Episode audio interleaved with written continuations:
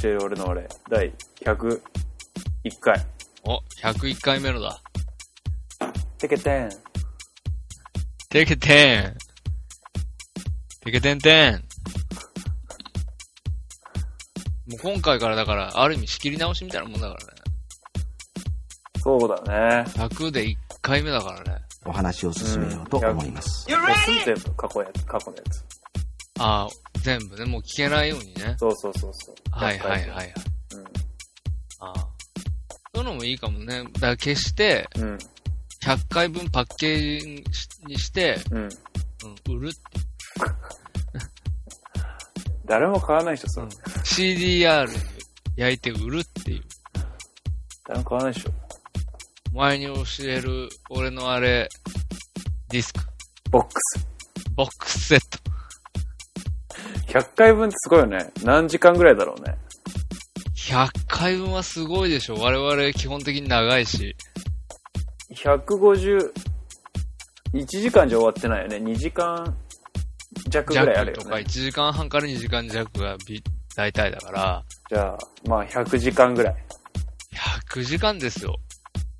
100回分100時間。あの、ちょ、ちょ、なんかキリいいね。だからまあ、6日間全く寝ずに聞き続ければ、なんとかぐらいで。そんなやついる？いいね。6日間寝ずにラジオ聞き続けるやついるな、どこら辺で頭がおかしくなり始めるかね。うん。3時間ぐらいじゃない？2回分終わったところでもうんもういいかなってなう、る。もうおかしくなって。うん。まあ、ということで、まあ、いつも通りダラダラ始まりましたけどね。はい。今回は、えー、おシネマです。にと、2016年2月度のおシネマ。はい。はい、えー、扱う作品は予告通り、えー、スティーブ・ジョブズ。はい。はい。えー、簡単に作品紹介をしておきたいと思います。お願いします。はい。えー、スラムドッグミリオネアの、えー監督、ダニー・ボイルが、アップル社の共同設立者、スティーブ・ジョブズの生き様を描いた伝記ドラマ。えージョブズ本人や家族関係者へのインタビューを中心に執筆された伝記作家、ウォルター・アイザックによるベストセラー、スティーブ・ジョブズをもとに、えーソーシャルネットワークでアカデミー賞脚色賞を受賞した、アーロン・ソーキンが脚本を担当。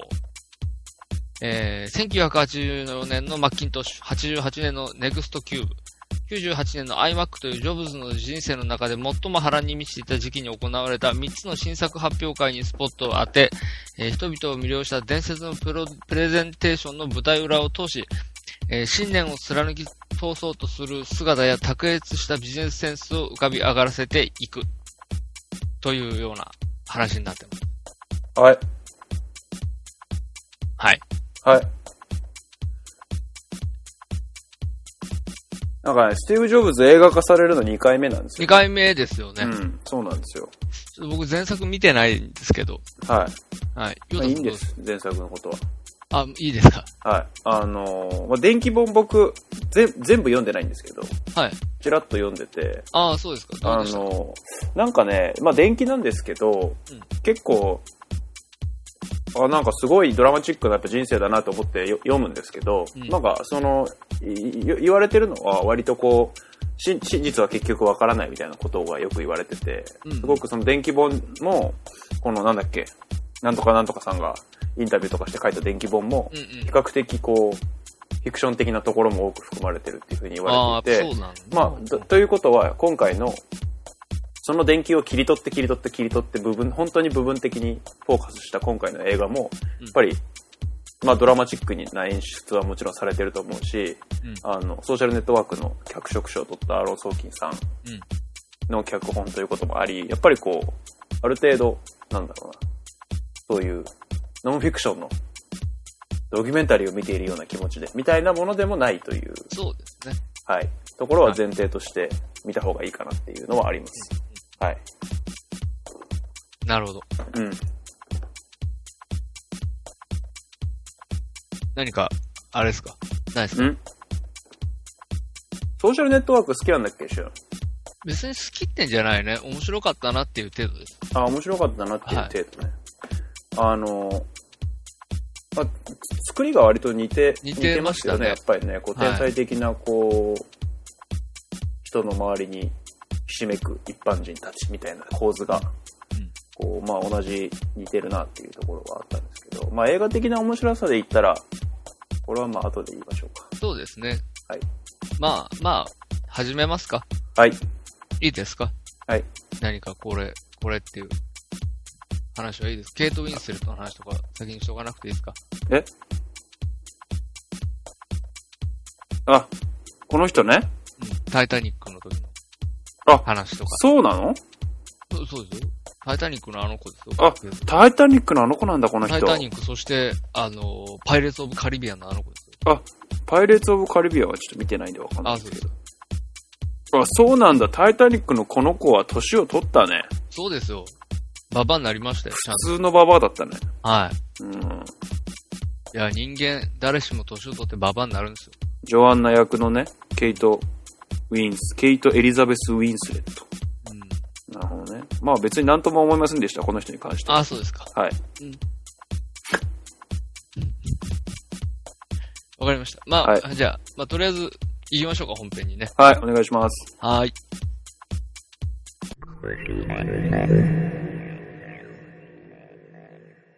はい、ということで。はいえっ、と、我々ですね、うん前回第100回の、えー収録の時にですね、うん。新しいシステムを思いつきまして、はい。えー、勝手に短縮バージョン。そう、普段ね、あの、本編1時間で大体収録してるんですよね。タイマーかけてね。前回は、うん。あの、オープニングトークが妙に長引いたっていうことで、うん。40分。うん。えーそれに、プラス、おかわりということで5分の45分で、はいえー収録しましたけども、うん。今日は、あの、二人のコンディションを考えて40分で収録したいと思います。はい。はい。コンディションファーストということで。コンディションファーストということですね。じ大事ですかはいはい。ら。はい。まずは自分たちのことが一番大事ですから。はいはい。はい。じそういう時代です。今そういう時代です。はい。はい。どう、どうでした？シュン、シュンさん。そうですね。うん。本当に、あの、さっき話したみたいに、ソーシャルネットワークだなって思い,、思いながら、途中からは、なんか、はいはいはいはい。っていうか、似すぎじゃねえか、これっていう。なんとなくこう、これ2本立て続けに、うん。ずるーって映画見てても、うん。なんかあんま違和感なく、うん。こう、二人のことがこう、なんか、ふわーって入ってくる感じになるんじゃないかみたいな。まあまその、うん。うん。だからなんか、見たことある映画っていう気がしちゃいましたね、なんか。あ。はいはいはいはい。ソーシャルネットワークを見てたせいで。うん。で、まあ、そうですね。うん。うん。あのー面白いのは面白かったです。おい。はい。で、作り、話の作りも、うん。あのーうまくやってるなとは思いました。うんうんうんうん。あのーあえて、こう、なんていうんですかね。ああいう、プレゼンテーションのシーン、なん、ランチっていうんですか、あれ。はい。を、そのものを描かなかったりとか。はいはいはいはい。で、その、プレゼンテーションの日の、うんその瞬間までの40分間をはい。切り取って映画にしてるっていううんうんうん。ことみたいなんですけど、うん。まあその、やり方、作り方っていうのはすごい面白いと思いましたが、うんうんうん。えー、点数はうん3点。お手厳しい。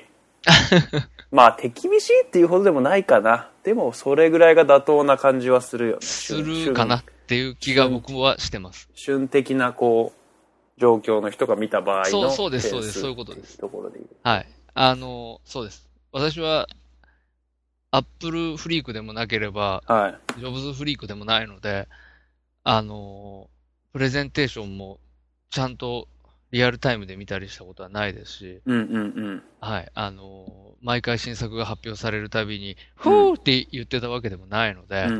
はい。。そういう、その、要は、もん、ジョブズ門外観みたいなことですよね。うんうんうん。やっぱり、見るこの映画を見る人間どっちかに分けられると思うんですよ。うんうんうん。ジョブズフリークなのか、ジョブズ門外観なのか。はいはいはいはい。はい。あの門外観側からだと3う点ぐらいにしかならないかなっていう気もしました。なまあ3点です。なるほどね。ヨダさん了解です。僕最初に点数をじゃあお伝えしておきたい。はい。3.5点。手厳しい。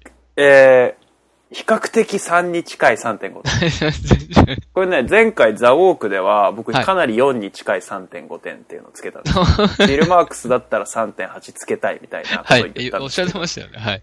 今回はですね、いや、まあ3.3ぐらいの感じだ。ぐらいの感じ。ああ。うん。なるほど。ちなみに私はもうあのフィルマークスでも3点です。3.0点です。3.0点。はい。ジャスト3です。はいジャスト3。なるほど。先ほど、シュウさんから出ましたけど、ソーシャルネットワークなんですよね、やっぱ構成が。はい僕も途中から、あこうソーシャルネットワークとすごい話が似てるな、まあまあ。まあ、とはいえ、まあまあ、脚本の人、脚本じゃないのか、ソーシャルネットワークの時は。まあ同じ人が、。まあまあ、脚脚本に関わってる。はい、あの、関わってる映画だし、まあ構成としては似ててしょうがないかなっていう気はしました。はいあとね、やっぱりその、フリフリークってほどでもないんですけど、僕はこの、今回の3つの舞台、マッキントッシュのプレゼント、ネクストのキューブのプレゼント、iMac のプレゼンは、あまあリアルタイムじゃないんですけど、もちろん。あの、見た、見たことあるし記事としてもテキストを読んだことがあって、はいはい。まあ、有名なんですよね、このプレゼンって。あと、あと、もうちょっと、あと最近で言うと iPhone 最初に発表する時とかで、はい。はい。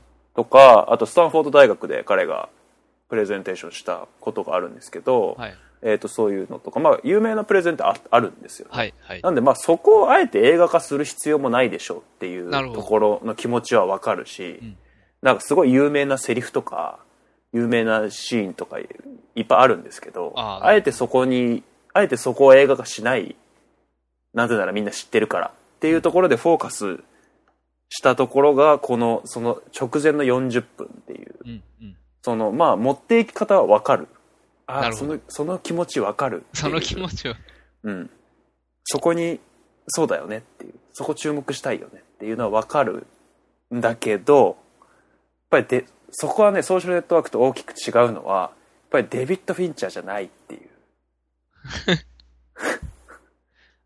言っちゃのは大きく違ったなって。僕、ソーシャルネットワークちなみに4.5つけてるんですけど、おー、すごい。かなり好きなんですけど、ソーきシャルネットワークは。あの、まあ、同じですよね。あの、一般人に邪魔される天才っていう構図、さっきも言いましたけど、同じなんですけど、はいえーそれで、やっぱそこに終始しちゃってるんですよね、かなり今回。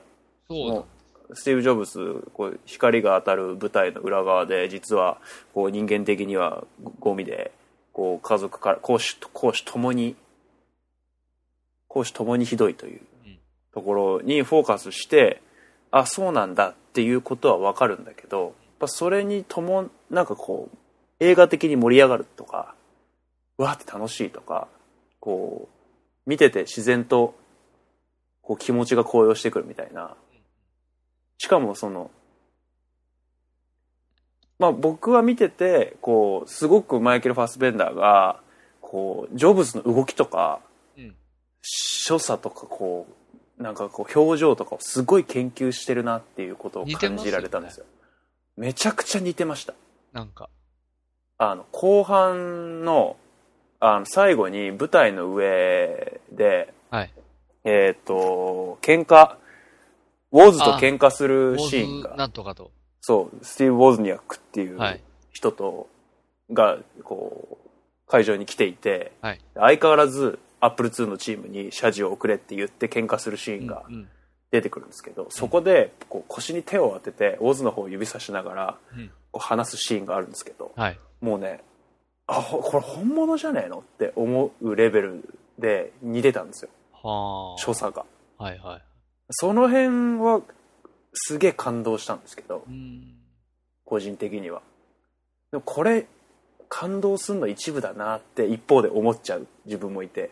そうですね。それは参照元があっての話ですから、ね。うん、そうそうそうそうそうそうそう。だそういう意味で意外と客観的にも見ちゃって、うんうん、こう狙い撃ちしすぎてる感じが逆にこう狙い撃ちされちゃいすぎてて、うん、うん、ちょっとこう距離取っちゃうみたいな、うん、でも好き。結果3.3 感じだ感。感じでございましたなるほど。うん。まあそのストーリーがね、やっぱあえてあえてなん、になっちゃってるんですよね。あえて、あ、iMac のプレゼンテーションってもう彼が復活を遂げた、もう、なんていうんですか、伝説的な舞台はいはないわけなんですけれども、そこもあえて、えっと、舞台にわーって光が当たってるところでやめ、やめてるし、はいはい。で、まあその前までのね、あの、マッキントッシュも、ネクストのキューブも、結局プレゼンのシーンをやらないっていうのは、そうですね。なんかね、やっぱりね、こう、そこが、そこはみんな知ってるし、ここにフォーカスするでしょっていう、こう、脚本のなんかこう、考え、考え抜きすぎてるみたいそうですね。な。でね、うんのが見えちゃ結局、う。うん。それって、うん。まあまあまあ、わかんないですよ。それ勉強しとけよっていう話になるのかもしれないけど、それってやっぱ映画の作りとしては、うん。その、ちょっと不親切すぎるというか、どれか一本でもうん見せればよかったのになって気がするんですよ。そうするとうんもうちょっとカタルシスが生 まれる。それこそ最後の iMac のプレゼンはうん。普通にやるみたいなことだった方がうん。僕は良かったのかなって。総合的な評価が、もうちょっと良くなったような気がしますね。そうですよ。うん。うん。やっぱなんか、ここ、そう、こそんなにこうね、前評判もすごく良かったわけじゃないんですよね。本国アメリカでの評判とかも。ああ、そうですか。そうにこっちで、今、あの、フィルマックスとか映画 .com とかで見ても、うん。こう、大絶賛みたいなのあんま見なくて、うんうんすごくこう、なんだろう。みんな割と、まあやっぱりこう、好きな人が見見に行ってるから、そうな。逆にあんま見に行ってないと思うんですよ瞬み瞬的にこう別にスティーブ・ジョブズとか別に死んだしみたいな死んだし関係ねえしみたいな人たちって見に行かないと思うんですよねそうも。はやそれは確かにそうそう。だから、うんだから、ああいう作りなのかもしれないね、そうそうそうそうそうそう、うん。まあとはいえ結構酷評も結構散見されてて。ああ、なるほど。だからなんかまあちょっともうちょっとこうでそこにこう踏み込むのであればももっとクオリティ上げられたかなって思うんですよね。そのマイケル・ファスベンダーがすごくこうの演技がすごく秀逸だったっていうところがすごい際立ってたんだけどその他のところこうまあウォズもまあウォズもねなんか謎に似てるんですけどん？スティーブ・ウォズニャックはああいうビジュアルなんですごいなんかすごいたまたま似てるやつに似つけ似てるやつ当てて。ちゃんと当てたなっていう 気はするんですけど、うんこう、まあ、仕事上のパートナーだったジョアンナのこととかも、うんなんか、なんだろう。あ、まあ、こういう人なんだろうなっていう気はするんですけど、うん特筆したあの人が何かこう、映画のキーになって感動を生むとか、なんかそういうことでもなかったような気がするんですよね。うんうんこうすごく出演してた時間が長かった割に。うんうんうん。っていう、なんかこう、もうちょっと全、こう、全方位的にクオリティが高かったらよかったなっていう気はしますね。うんなんかね、うん。ドラマチックすぎるですね。やっぱりね、まうんあそのように、あの、まあヨウズさん言ったみたいに言ってたけど、うん。原作もそうだしっていううん。ことをおっしゃってたけど、あの、ドラマチックすぎることにうん正直乗れなかったんだよ。あね。まりにも。で、それって、うん。なんでかなって思うと、うん。やっぱりこの間まで生きてた人だからだと思うんだよね。ああ、なるほどね。同時代人だからさ、うんうんうん。うん、あのーちょっとヒーロー的にしすぎてるというか、はいはいはい。なんか、ジョブズすげえやつみたいに。しすぎて、なんか人間性に迫ってるっていううんうん。触れ込みがあるんだけど、うん。結局人間味がない天才でうん。すげえやつ。にしか見えないんだよね映画の中で。なんか何ら何らか成長を遂げて、最後ちょっと丸くなるみたいな感じなのかな？な？わかんないな、みたいな。ところもありましたよね。最後、こう、リサとの関係とか。関係とかね。うん。でもあの、わかんないけど、うん。あれが本当なのかどうなのかわかんないけど、まあでもあれは創作でしょ？あの iPod、あそこでさ、うん。最後リサのこうか首からかけてる、うん。あの、ウォークマンみたいなやつ、出せから、うん。俺がもっと小さいポケットに入るやつするからうんうんな、みたいな。うん。うん。ちょっとわかんないですね。ああいう、ああいうエピソードはね。そうそう。うんなん。かまあ、すごいド。ラマチックな話あるかっていうさ。なんか、こう、ちょっとチープでしたよね、あれはね。うん、そうそう。うんでなんかその、なんていうか、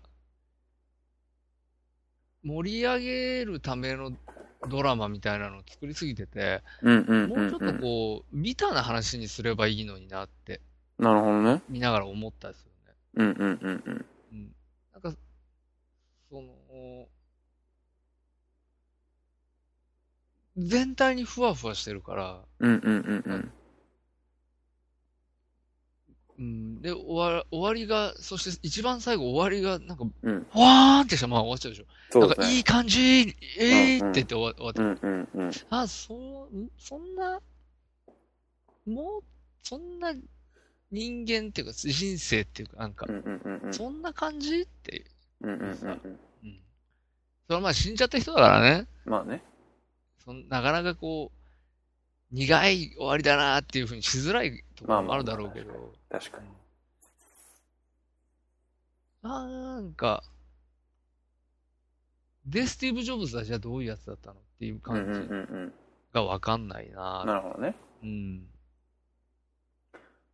ジョン・スカリーっていうおじさん出てきたじゃないですか。CEO のおじさん。はいあの人が本当に、まあもともとペプシの CEO をやってて、アップルに入って、CEO として入ってきて、うんえージョブズをクビにして、えージョブズ戻ってきてっていう話は本当の話なんですけど、うんうんあの、まあ実際何があってジョブズが辞めたのかっていうのは、やっぱりちょちょっと謎めいてるんですよ。うん。彼がクビにしたのか、そう、本当はそうじゃないのか、うんあの、ジョブズが、本当は、一応、通定説、定説とか今回のはい映画では、ジョブズがクーデターを起こそうとして、うん。それに気づいたジョン・スカリーが、それを止めた。で、うん。逆に彼をクビにしたっていう話なんですけど、なんか、それでもこう、一般的にはこう、それでアップルは迷走して変なデバイスとか出して、ジョブズが戻ってきて、またハッピーになったっていうストーリーなんですけど、こう、スカリーのこうなんだろうな、ジョブズのことを、自分をアップルに引き入れてくれた人を、こう、クビにしなきゃいけなかったとか、うん。そう彼のなんかこう、なんだろうな、喪失感っていうとちょっと大げさだけど、あの、なんだろう、本当にこう、スティーブ・ジョブズのことが好きで、うん毎回会いに来るんだけど、えーなんかうまくいかないみたいな、うん。その、その心理描写はすごいなんかリアリティ、ここだけ結構リアリティあるなっていうふうには、個人的には思いました。ああのおっさんとのやりとりなるほど。は、最初になんか55年の赤ワインがどうこうみたいなこと言ってるところから、2回目もなんかバチバチバチ喧嘩するじゃないですか。なんかその辺は結構彼の、あ、こういう人だったのかもな、本当にっていうのはなん、なんかこう、結構リアリティがありました。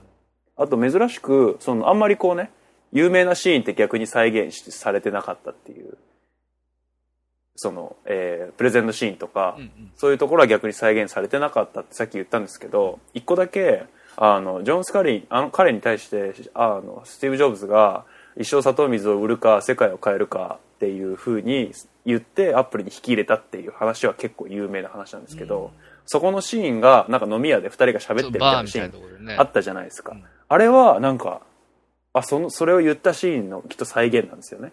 うん。なんかそれは個人的にはこうなんだろうああじゃあこういうふうに本当に全然正反対に育生まれ育ってきた2人1人はスカリーはもう超エリートで育ってきて、あのもうジョジョブズはこうなんか養子に出されたりとか、ガレージでパソコン作ってたりとかもうむちゃくちゃだけど天才的みたいなそういう2人がこう飲み屋でテーブルを挟んで話しててあでもこう飲飲んでて盛り上がってあ引き入れたみたいな。アプリに引き入れたみたいな。そういうエピソードはきっとこういう風に本当にあったんだろうなっていうのはすごく想像ができて、うん。あのシーンはねすごい良かったですね個人的には、なるほど。うん、若かりし頃のジョブズとスカリーのやり取りみたいなのが良かったですとてもまあかなりピンポイントですけどねそうなんですよね。まあね結局ね、まあいいじゃないですか。ファンムービーなんですよ。僕もそう思います。あの、不穏だしね、終始ね。うん。終始こう、喧嘩してたりとか、うん、うん。怒ってたりとか、うんっていうのはまあ、関係ない人にとっては、ネガティブだよね。っていう、関係ない人って言うとあれですけど、まあ映画、単純にエンタメとしては、こう、マイナスかなっていう。うん。うん。それもまあ演出なんでしょうけど。とは思いましたね。まあでも、少なくともこう、スティーブ・ジョブズはこう、よくできた人間で天才的で、そのサクセスストーリーを語った映画っていうわけではないっていうことが、あ、まあそうですね。まあまあ分かりましたよね。はい。でどっちかというとそっちの方が、うん。単純なエンタメとしては面白かったかもなっていう気もします。ああ、なるほどね。さそういう。だからもっとね、うん。なんかわかんないですけど、ジョブズの仕事の方をうん。見たかったなっていう気はします。なるほどね。普通にそっちの興味がってことね。そうです。それはうんうんうんうん単純にありましたね。なるほどね。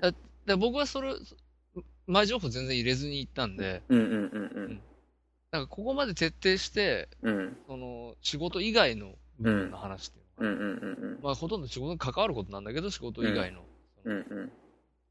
こう、さまつなうんいさかいみたいな、うんうんうんさまつないさかいしか起こってねえじゃねえかっていううん。い話。さかいばっかりでしたね、本当にね。つらって思いながら見てましたもんね。さっきその、要は、このようにうん。作ったのは、うん。うまいなとは言ったんですけど、うん。ただあまりにも、こう、構造がずっと一緒じゃないですか、繰り返し。まあ、3回同じこと繰り返しましたよね、見事に。で、3回同じこと繰り返して、繰り返していく中で、うん。やっぱりこう、もうちょっと、なんていうか、さまつないさかい以外のことが起こってくれてもいいのにっていうなるほどね。気もしてしまったっていうね。うんうんうんうん。なんか、うん。なんか、ほ、どっちつかずでした？なんか、なるほどね。欲しいものが手に入らなかっただけなのかもしれないけど、僕まあまあまあ、期待してたものと違ったちょっと違ですかね。たので、うん。あ多分、本当に、そう、ファンムービーっていうのはまあおっしゃる通りで、多分、うん。これまで、こう、無条件的にアップルの製品をめでてきた人たちに対して、うんあの一石を投じる映画だなわけですよ。はいはい。お前はこの映画を見て、このなお、スティーブ・ジョブスっていう人間はこういう人間だっていうフィルターを通して、ほら、お前の家にあるアップルのデバイスをもう一回見てみろっていうメッセージを僕は感じたんですよ。うん。僕、今、あの、あの、あの時最後に発表されようとしていたあ iMac G3 が、はい。あの、未だにもう家に飾ってあるんですけど、はい。で、あの、最後エンドロールで、映画の最後、あの iMac G3 の舞台でファーって光って映画で終わったんですけど、はいエンドロールの最初に、アップルガラモンドっていう、アップルの古いフォントで、エンドロールの文字が出てきたんですよ。気づきました？気がつかなかった。昔の iMac とか iPod っていう、あの、華奢で、ちょっと縦長で、あうん、細セリセリフ体の細い、はいー。。はいはいはい。あのフォントで最後エンドロールが出てきたんですけど、そこが一番僕はふわって震えたんですけど、あそうだよねって。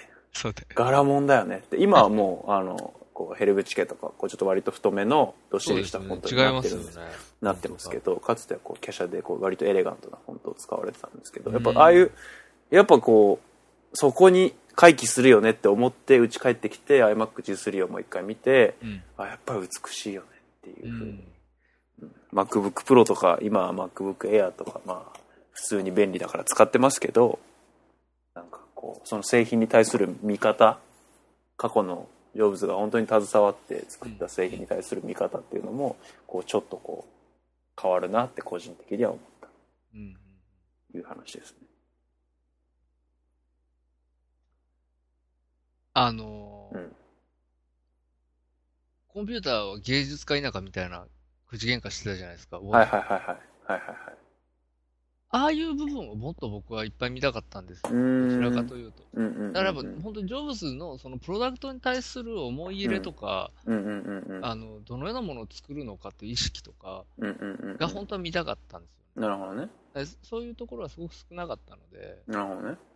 あそこ結構かん僕は感動したんですよ。うん。ああいうところは。とか、あとあの、あの人、女の人、ケイト・ウィンスレットがうんうんうんうん演じ。てる、うん。ジョアンナ。ジョアンナ。ジョアンナが、うん。この、あなたはそのお金む儲けのことじゃなくて、うん。何を作るかっていうことに情熱を注いでるところがすごく素晴らしいみたいなことをうんうんうんうん。確か言ってたと思うんですけど、やっうんうんうんうん。ぱりそれもすごく、ああ、そう、それ、それ、いいやつ、それがいいやつ。ジョブズのそこがいいところ。はいはいはい。みたいな気持ちあるじゃないですか。だからそうう、ん。うん。そういうところが本当はもっと欲しかったですね。なるほど。どうせなら。うん。なんかね、うん。その、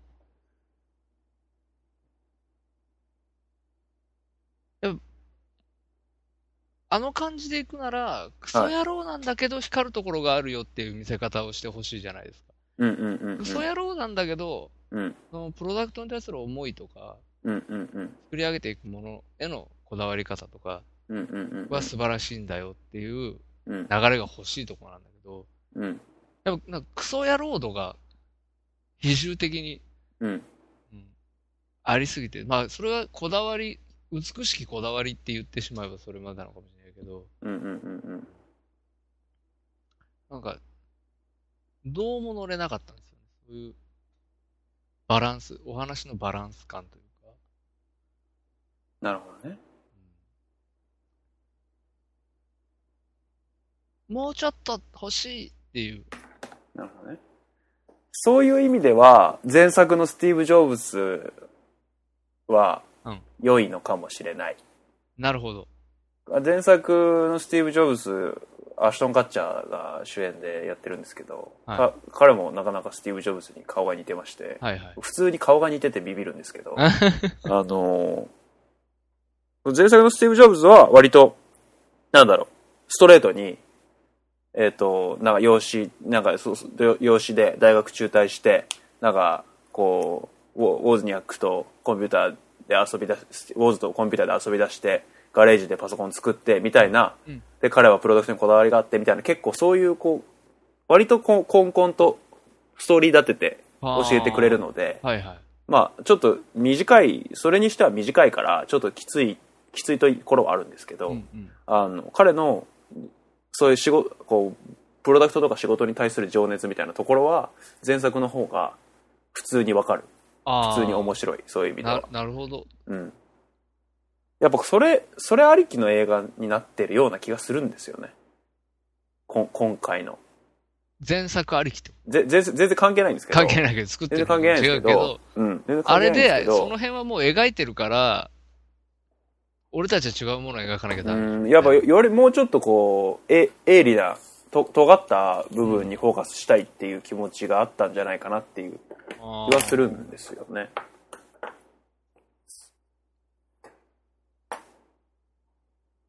映画的なさこうすごくなんだろう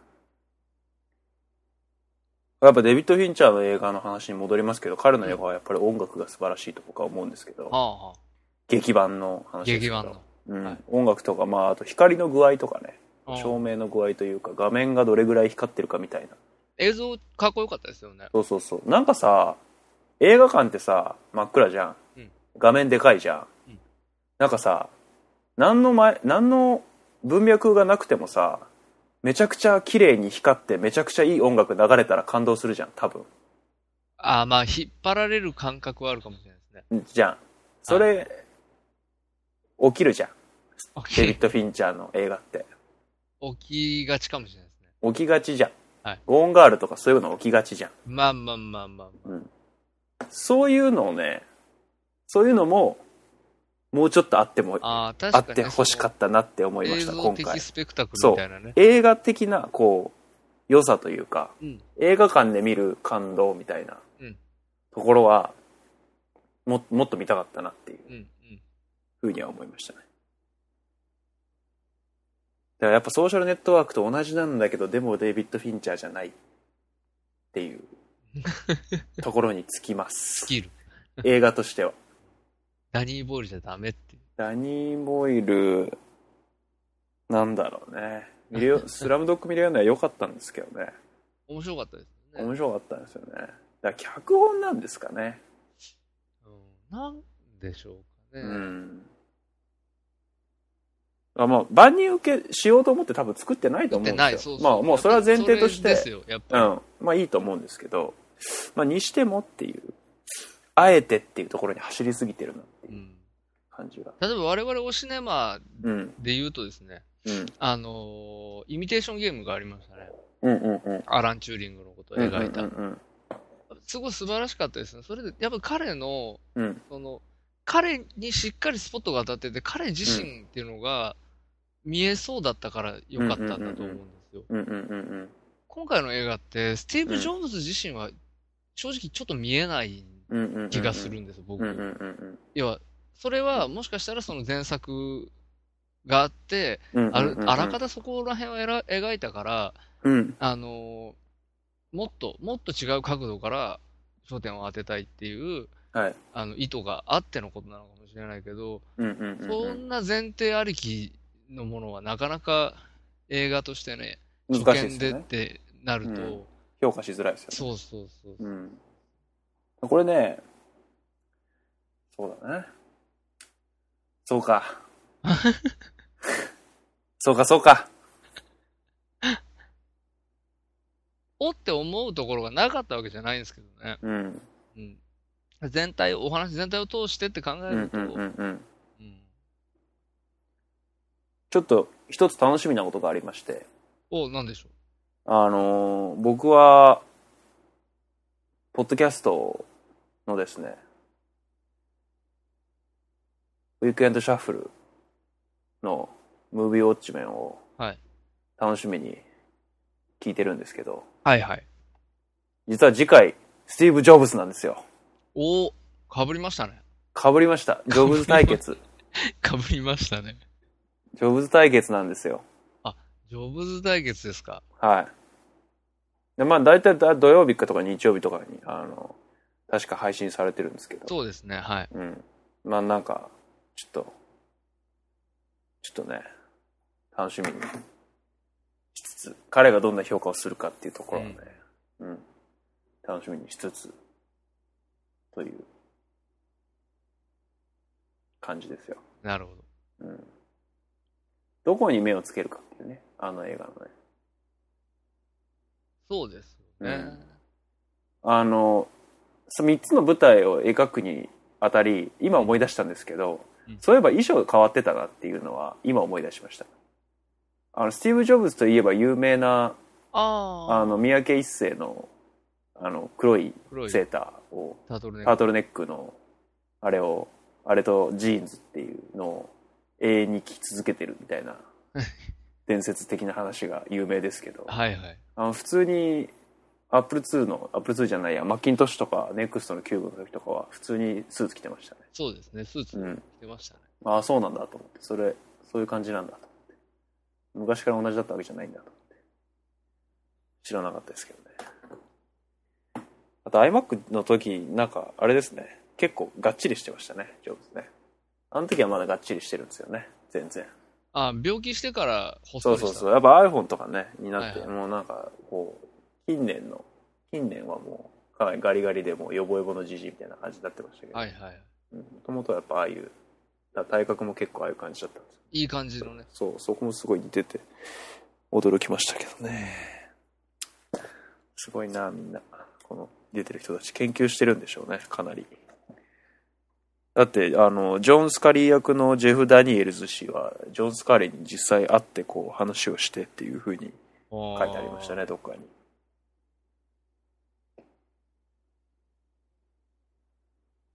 すごくなんか冷酷な人だみたいなことが書いてありました。あ。実際。あ、そう。うん。そういうこと言っちゃう。そうちょっとごめんなさい。ちょっとてあの、記憶違いかもしれない。え？ジェフ・ダニエルズが、その、実際のジョン・スカリーに会って、うん印象があ、冷酷ジョン・スカな、リーの印象が、そう、普通に冷酷な CEO であるみたいな印象を受けたみたいなことが書いてあったような気がする。ああ、なるほど、なるほど。うん。そう。でそうなるほど映画見る前に、これの映画情報を漁ってる時に、そういうの見ましたけどね。女の子めっちゃ可愛いみたいなのもちょっとなかったですねあんまりね。うん。まあ、ただ正直ね、うん。僕、今回の映画で一番いいなって思ったのはケイト・ウィンスレットでした。ああ、本当ですか。ケイト・ウィンスレットが、うん。あのーすごいいい女だったなっていう。なるほどね。その、うん。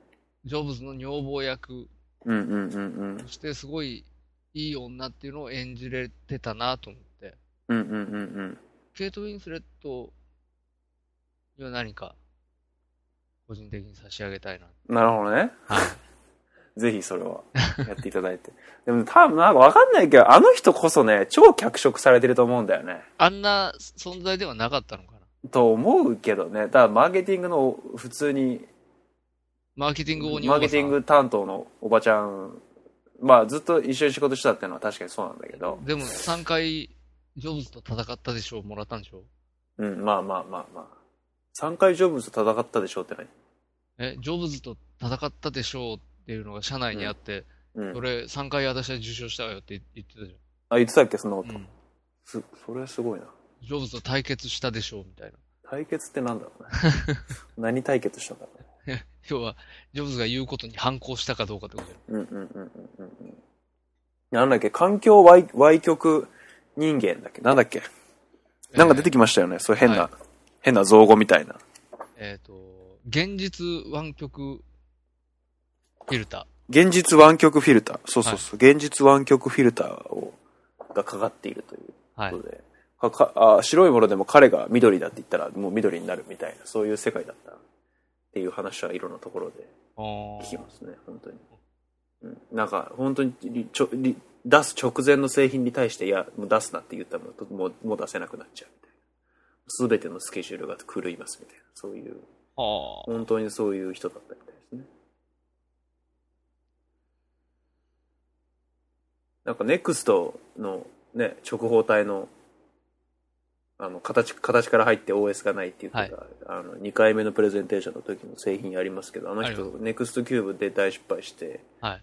で大失敗したのにまたアップル帰ってきてもああいう直方体の Mac 出しましたからねアップル iMac G4 キューブっていうのを出しましたからね相当こだわりがあるんでしょうねキューブ。そうなんだ。そうなんですよ。G4 キューブ。それもちゃんと、あれなのかな ?90.1 度なのかちょっとそれはわからないですね。なあの、そう90.1度の話とかは、うん。はぁーって思う。90.1度ってなんだろうね？でも。俺ちょっとよくわかんないんだけど、うん使うってことでしょ？本当は90.1度が人間には90度に見えるみたいなそういう話？いや、本当の90度のものは、うん。作詞で少し上が狭まって見えちゃうから、90.1度に少し開くことで、うん。それがちゃんとした、まっすぐの、あの、ラインに見えるってこと。立方体に見えるってことね。見える。うん。みたいな話が。それは、ね、もううん。それが本当なのか嘘なのかわかんないけど、うんうんうんうん。なんか、そういう、やっぱり人にとってどうでもいいことにこだわるっていうことは、うん。やっぱりすごく美しいことなので、うんうんうん。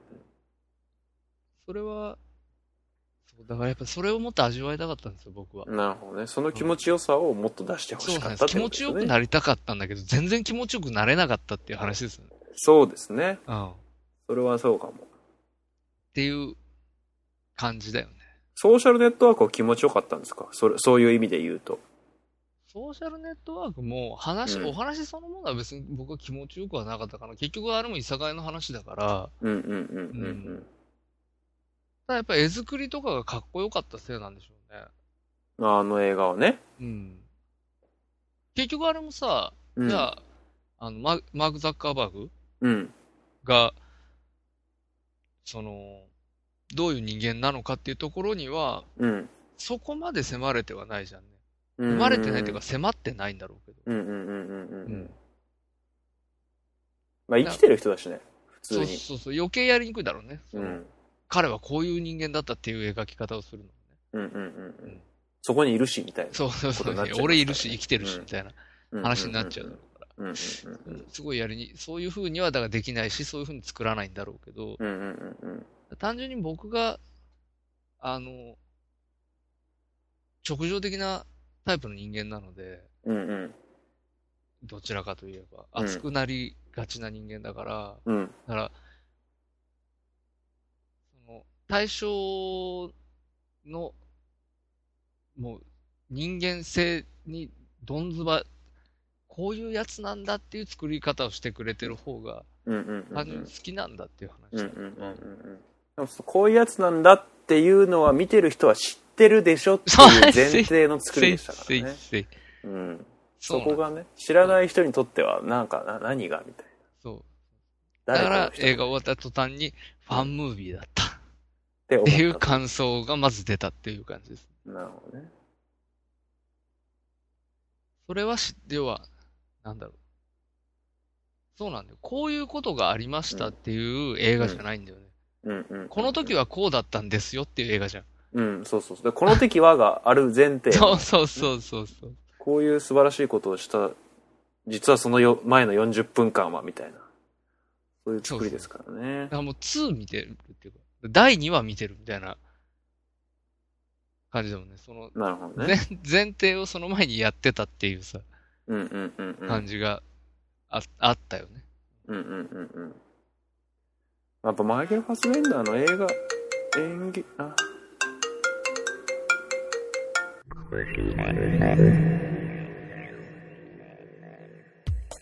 もう一個だけちょっとあはい。話をすると、あの、ものすごいセリフ多い映画だったんですよね。ああ、もの、いわゆる会話劇っていうそうですね。やつなんですけど、はい。やっぱちょっと読んでるうちに疲れるっていうのはありますよね。ああ。字幕読まなきゃいけないから、必死でそれを追いかけていたら、時間が過ぎてしまうみたいなのはあったかなっていう。英語が完全に聞けるとか、日本語吹き替えだとかだと、もうちょっと印象が違うのかなっていう気はしました。ああ。2時間喋り、喋り詰めだったと思うんですよね。喋り詰めに喋ってる本当に。うん。で、7割いさかいっていう。そうそうそうそう。だからやっぱ体力使うしね、見てる側がね。はいはい。あれ実際どうなんですかね？本当にうん、ああいう、うん。その、プレゼンのうん。直前になって、うんあの、居酒屋を起こしに来る人たちが集まってくるよううな、ん。状況は本当にあったんですかね？いや、まあ、あれも、あれもちょっと、だからよくわかんないんですよね。だって、3回やって3回同じことになるっていう。そうそう少なくとも、そんなやついるあの子供、リサ連れた元カノとかはもうちょっと、決まってますからね、あの人ね。もう。そうそう、決まってるよねっていうね。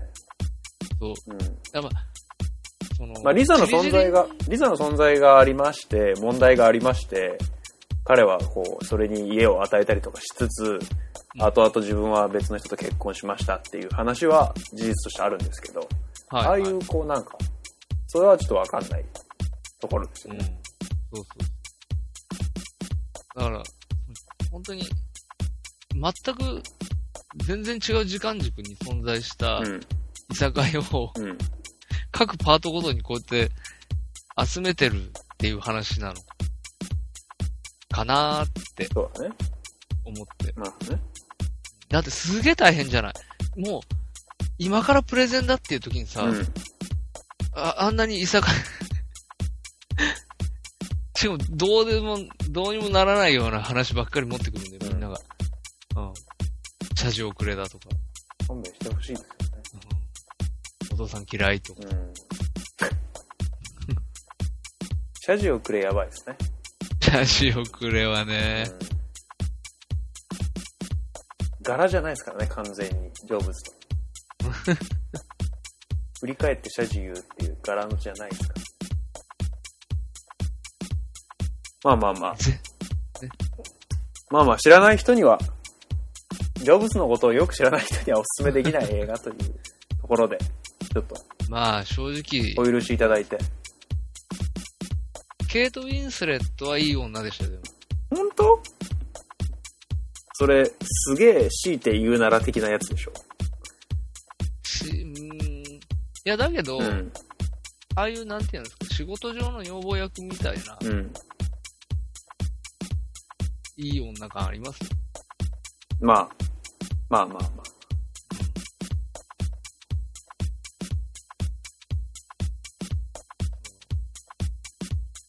時にうん、時にうん社長のこと引っ叩く、女房役。空想の、こう、仕事上の女房ですよね。あ、そうそう。空想上のできるパートナーっていうか。そうそうそう。そうそうそうそう。俺が、俺が描いた最強の、みたいな、そういう そうそうそうそう。最強の仕事上のパート俺、俺の隣にナー。うんケイト・ウィンスレットみたいな。うんうんそういう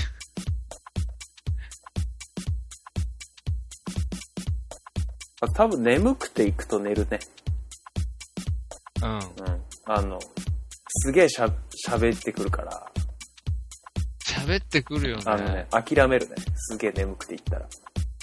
正直なこと言うとね、まだ10分ぐらいやったよね。あ、マジやった？うん。いや、最近やるね、しゅんさんね。いや、あのね、うん。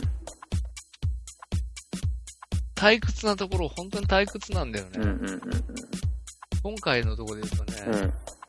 マッキントッシュ終わって、うん。ネクストキューうんブうんうんうん。の話にうん。繋がっていくところで、うん要は、話が2回目のループに入るじゃん。はいはいはいはい。もう一回同じ展開になってくるじゃん。うんうんうん。そうと、あ、なんか、しんどい。これ面白くないのかな？もしかしたら。なるほどね。やっぱ実力派揃いだしうんうん、金かかってんだけど、うんうんうん。やっぱ今回弱いのは脚本の部分なのかな？かもしんないですね。うん。うんもしかしたら。うん。いや、まあちょっと楽しみにしましょう。歌丸さんの、歌丸先そうで生のすね。どういう評価どういう評価するかっていうところも含めてちょっとはい。楽しみましょう。この映画は。そういうことですね。そういうことですね。よろしいですか？語り尽くしましいや、たかもうだいぶ。だから今時代もありますよね。あのね、やっぱ3、iPad 出た頃とか、ジョブズ死んだ直後とかって、うんやっぱりこうもう、みんな手放しでアップルアップルだったんですけど、はいはい。今やっぱやや、やや危ないかもってみんな思い始めてるんですよ。あ、そうですか。ジョブズなき後、彼が携わってない持、たないぞ、みたそ、いう彼が携わってないデバイスが今はもうほとんどになっていな。主流て、になってきてるわけですね。彼は絶対 iPhone の画面を大きくしないって言ったにもかかわらず iPhone6 がでかくなったりとか、はいはいっ。ていうことが起きており、やっぱこう、大丈夫かみたいなところがあるんですよね。うんもう iPhone 出たばっかりとか iPad の時はもう、もう Apple 買った時はもう間違いないでしょっていう感じの風潮でしたけど、はいはい。うん、その辺もあって、なんかこう、なんだろうね。もうちょっと前にこの映画があったらもうちょっと違ったかなっていうか。ああ、もっと受け入れられたかもしれない。そうそうそうそうそう。っていううんなるほどね。気持ちもあります。ちょっと沈みかかってる船感が出始めてる。そうそうそうそう。というかまあ確かにね、だったらもうちょっと、あの、すごいだ、クソダメなススティーブ・ジョブズ、人間的にか破綻してるスティーブ・ジョブズをもうちょっと愛せたかなっていう。ああ、なるほどね。あ。そう、愛、愛さないんだよね。うん。愛、愛のない人にしか見えないっていうかさ、うんうんうんうん人間的な愛が、そう最後の最後、その娘とはね、うんうんうんうん。少しだけ近寄り続けたけど、あれはなんかちょっと演出臭いですからね。そうそう。うんでもうちょっとだからやっぱり各人とのコミュニケーションとか、うん。っていう部分をもうちょっとこう、スポットライト当てて見せてくれたら、うんうんうんうん。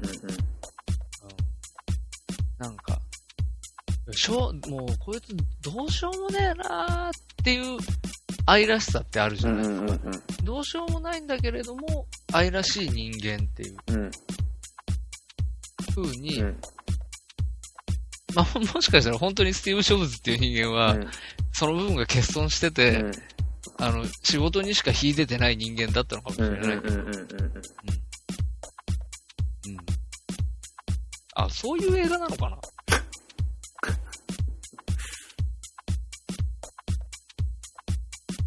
そういうものだったっていう。かもしれないですね。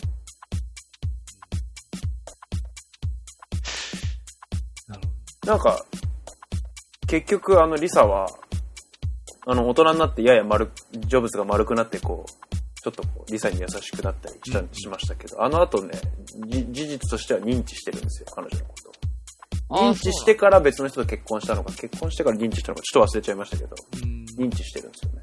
だからこうなんか、多分、ちょっとした人間的な成長みたいなあの、ものが出た。ものも描きたかったのかなみたいな。あの最後のあの感じは。すげえ微妙でしたけどね。そういうとこがありま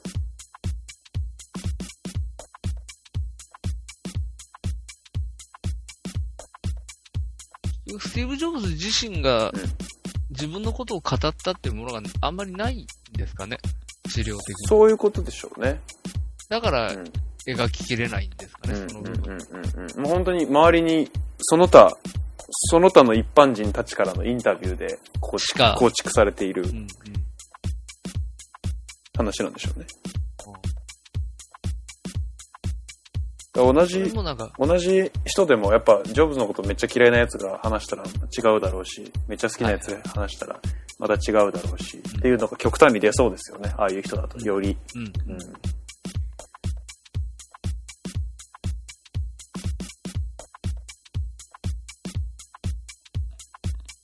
そんな感じで、なるほど。はい。2016年2度目のスティーブ・ジョブ、2度目のオシネマ、スティーブ・ジョブスティーズブ・ジョブズ。でしたということですね。ことです。はい。次回は、はいあれですね。あのー、ヘイトフルエイあ、トにもうそうですね。なりますので、次回、そうですね、もう始まるよね、あの映画ね。もう時期、うんあの、公開になりますので、これは、ジャンゴを超える面白さなのではという、そうですね。巷では噂をされているはい。とか、されてないとか。そうね私、私のテンションがマックスになってることを皆さん、楽し、楽しみにしていただいて。はい。えっ、と、2月27日公開なので、この、これをリリースする頃には公開されているんじゃないかもうされてるですね、きっとね。感じがはい。しておりますので、はい。で、また近々おシネマをしますので、ははいい。もうすぐお願いしますすぐ見に行ってくださいということですね。はい。はいでは、えー今回は以上でそうですよろしいですね。はい。はい。では、えー、2月おシネマ、スティーブ・ジョブズでした。はい。はい。どうもありがとうございました。さよなら。さよなら。